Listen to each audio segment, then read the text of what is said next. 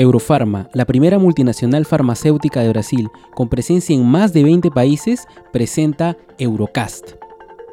Un espacio informativo sobre las enfermedades prevalentes de la población peruana, sus diagnósticos y tratamientos desde el punto de vista de importantes médicos especialistas de la región.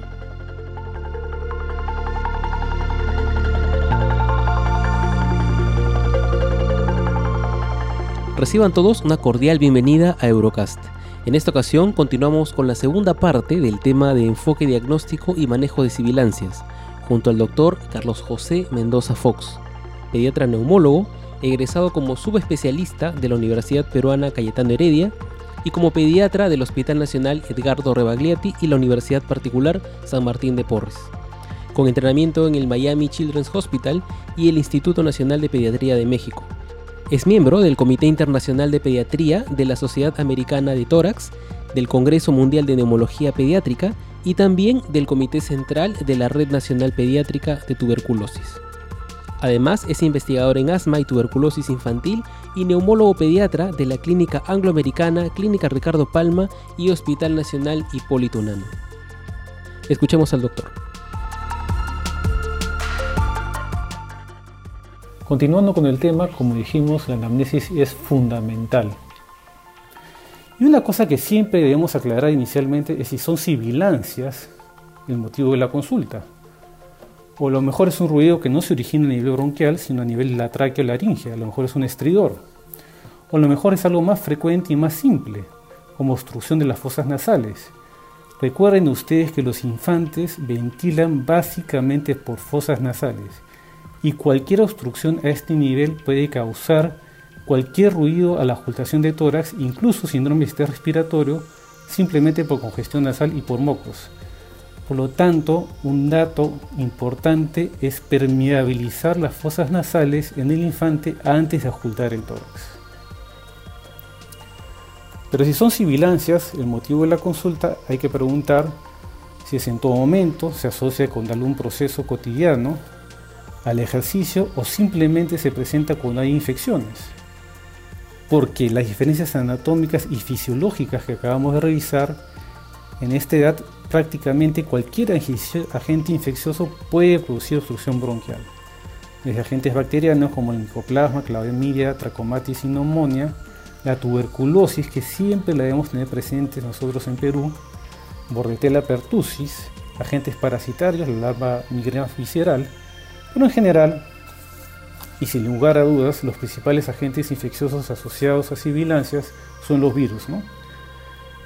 Por varios mecanismos, desde lo más grosero, como la lesión que produce el virus esencial respiratorio, que produce obstrucción de la vía aérea por moco y detritus celulares, pasando por varios mecanismos fisiopatológicos que se han identificado causantes o implicados en las sibilancias en los infantes por ejemplo, la producción de inmunoglobulina específica que prevalece hasta la edad escolar, a la respuesta en los linfocitos T helper hacia un tipo de respuesta TH2 que tiene que ver con atopía, hay un aumento de la producción de, interleuquina 6, 8, factor de agregante plaquetario, factores estimulantes de los granulocitos. Las terminaciones nerviosas subepiteliales están hiperreactivas, hay una eficiencia de endopeptidasa neutra, deficiencia de factor bronquilatador endógeno. Hay una alteración de la regulación autonómica del tono broncomotor a favor de la estimulación colinérgica y por lo tanto mayor broncoespasmo e hipersecreción. Incluso se ha llegado a identificar un aumento de la expresión endotelial de los receptores ICAM1 y por lo tanto hay una mayor facilidad de que las células inflamatorias circulantes se queden a nivel bronquial y amplifiquen la inflamación a este nivel. Un punto importante a preguntar es el tiempo de enfermedad, porque aunque parezca paradójico en pediatría, en infantes y niños pequeños ya podemos tener enfermedades respiratorias crónicas. Incluso hay neonatos cuya historia clínica es el grosor de una guía telefónica o una Biblia.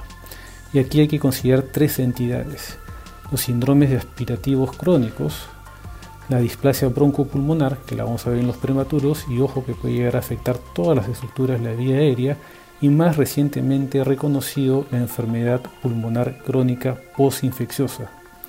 una gama de presentación que puede ir desde una bronquitis obstructiva crónica, pasando por bronquiectasias diseminadas y llegando al extremo de la bronquiolitis obliterante postinfecciosa. Siempre preguntar cómo se inició el cuadro. ¿Hubo algún evento asociado? Por ejemplo, podemos tener un lactante de 6 meses previamente sano, no es prematuro, eutrófico, inmunizaciones al día, que presenta un cuadro respiratorio alto, progresivamente dificultades respiratorias asociadas a sibilancias, puede llegar incluso a ventilación mecánica y ojo que algunos niños pueden fallecer.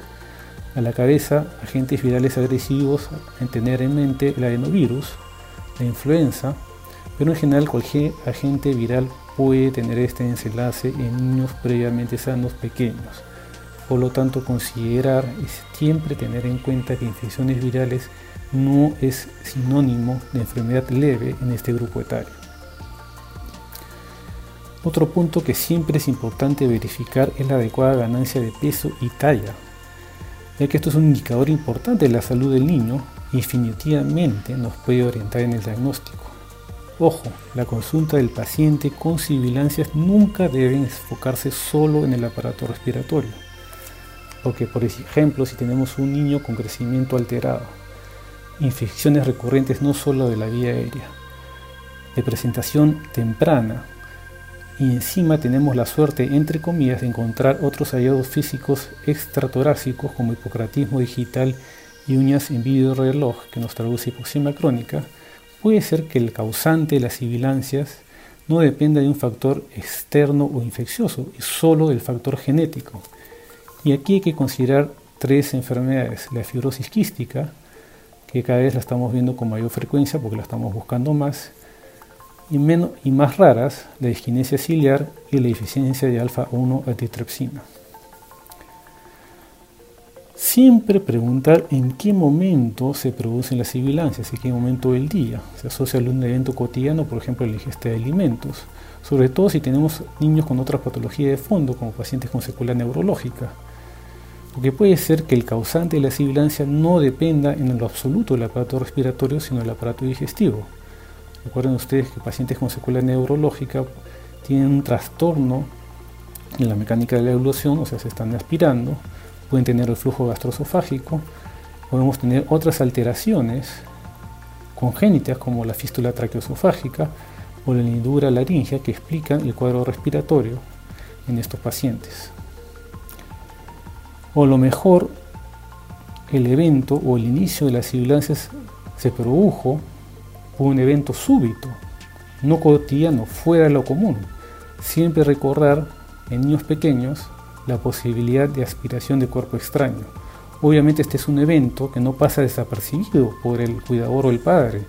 Es un niño que está sano y de repente cuando está comiendo se atora comienza a toser, se pone cianótico incluso, tiene gran dificultad respiratoria, pero ojo que en la sinobe de aspiración de cuerpo extraño hay un, un periodo de silencio, es decir, puede ser que el niño incluso llegue a la emergencia sintomático con una leve tos, a la ocultación no hay nada, placa de tórax normal, y luego de unas semanas o meses se presenta con una neumonía recurrente, difícil manejo, que puede terminar incluso en la necesidad de cirugía.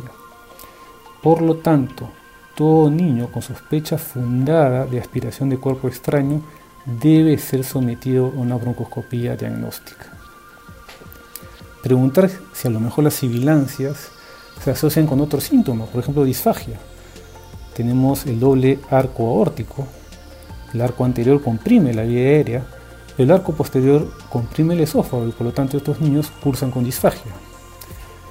Al examen físico son las sibilancias simétricas, habitualmente las postinfecciosas o que tienen que ver con atopía son simétricas. Si hay simetría, siempre se debe eh, pensar en compresión de la vía aérea a la cabeza de enopatías, como la tuberculosis o por neoplasia. Pensar también en el Perú en otro agente infeccioso que puede comprimir la vía aérea y que lo vemos con frecuencia, el quistidatídico, o puede verse alteraciones congénitas como malasia de la vía aérea como la broncomalacia. Siempre preguntar y tener en mente los factores ambientales y en la cabeza el tabaquismo. Ojo que no solamente el tabaquismo activo, sino el pasivo altera la depuración mucociliar es un irritante directo de la vía aérea, si es a nivel gestacional, el producto, el neonato, nace con una disminución de la elastina, vías aéreas estrecha e incluso se llega a identificar valores elevados de monoglobulina E en estos pacientes. Y algo que está muy en boga actualmente y que hay estudios que lo han comprobado en todo el mundo es la asociación, por ejemplo, con contaminantes ambientales, básicamente parque automotor. Hay estudios que llegan a las mismas conclusiones, nuevamente repito, en todo el mundo, en la cual hay una relación directa y significativa entre la ubicación del domicilio del paciente y carreteras de alto flujo vehicular. A mayor cercanía, no solamente a mayor prevalencia de exacerbaciones, sino mayor número de pacientes que tienen e inician el cuadro de síndrome de obstrucción bronquial y posteriormente asma. No olvidar nunca las cauropatías congénitas. Más de una vez hemos ido a una emergencia, hemos encontrado un paciente con diagnóstico de SOBA nebulizándose y lo que tenía una insuficiencia cardíaca congestiva y al nebulizar lo único que estamos haciendo es empeorar la insuficiencia cardíaca congestiva. Tener en mente que hay fármacos que pueden producir obstrucción bronquial como la aspirina, los AINES, los beta bloqueadores, inhibidores de la convertasa. Finalmente el mensaje principal diría yo es que sibilancias definitivamente no es igual a asma, es igual a pensar. Pero si pensamos en asma, no deberíamos considerarla como una entidad nosológica, sino como una entidad sindrómica, como decir síndrome de anemia, dentro de los cuales vamos a tener varios fenotipos, es decir, características observables, medibles, comunes con un cuadro clínico determinado. Si seguimos con el ejemplo de anemia, un paciente pálido, hipoactivo y que en sangre tiene una hemoglobina baja. Y dentro de estos fenotipos tenemos los endotipos que se refieren a una entidad específica, una fisiopatología determinada y que por lo tanto tienen una respuesta individualizada a cierto tratamiento. Definitivamente no es lo mismo tratar a una anemia ferropénica que una anemia falciforme. Y para terminar, si pensamos en asma del infante o asma del lactante, ¿cómo tratarlo? Hay varios estudios, solamente voy a hablar de uno, del Infant Trail, que fue publicado en el 2016 e incluyó 300 niños de 12 a 59 meses de edad. En este estudio súper interesante se vio respuesta individualizada en pacientes con diagnóstico de asma con necesidad de tratamiento controlado. Luego de un periodo de evaluación, de 2 a 8 semanas en los cuales los pacientes recibían placebo más beta 2 agonistas de acción corta demanda, se les daba tres tratamientos o tres esquemas alternativos. Un primer esquema en el cual se consideraba corticoide inhalado activo en forma diaria, antileucotrieno como placebo y corticoide inhalado a demanda como placebo. Es decir, el primer esquema solamente los pacientes recibían en forma activa el corticoide inhalado en forma diaria. Un segundo esquema incluía corticoide inhalado pero como placebo, antileucotrieno activo y corticoide inhalado a demanda pero como placebo, es decir, los pacientes en este segundo esquema lo único que recibían era el antileucotrieno. Y el tercer esquema incluía corticoides inhalados diarios como placebo antileucotrieno como placebo y corticoide inhalado a demanda. Es decir, el tercer esquema solamente brindaba a los pacientes corticoide inhalado a demanda. Luego, los pacientes se sometían a un doble cruce, de tal manera que al final todos los pacientes en algún momento habían recibido los tres esquemas terapéuticos. ¿Y qué es lo que encontraron? En un 26% de pacientes no hubo diferencia alguna en cuanto a respuesta a tratamiento en ninguno de los esquemas. En un 76% sí hubo diferencia significativa. Y la pregunta obvia era cómo identificar a los pacientes que iban a responder favorablemente hacia un determinado tratamiento. Y llegaron a encontrar que aquellos niños con valores elevados de eosinófilos y sensibilización a aerologéneos predecía una respuesta favorable a los corticoides inhalados. Bueno, mucho, muchas gracias por su atención. Espero esto sea útil para ustedes y hasta otra oportunidad. Muchas gracias. Muchas gracias, doctor Mendoza, por la información científica brindada el día de hoy. En Eurofarma estamos comprometidos con el bienestar y la salud de nuestra población, así como con la educación médica continua. En próximos episodios seguiremos conversando sobre diferentes cuadros clínicos relevantes bajo la visión de destacados especialistas. Muchas gracias por su atención a Eurocast.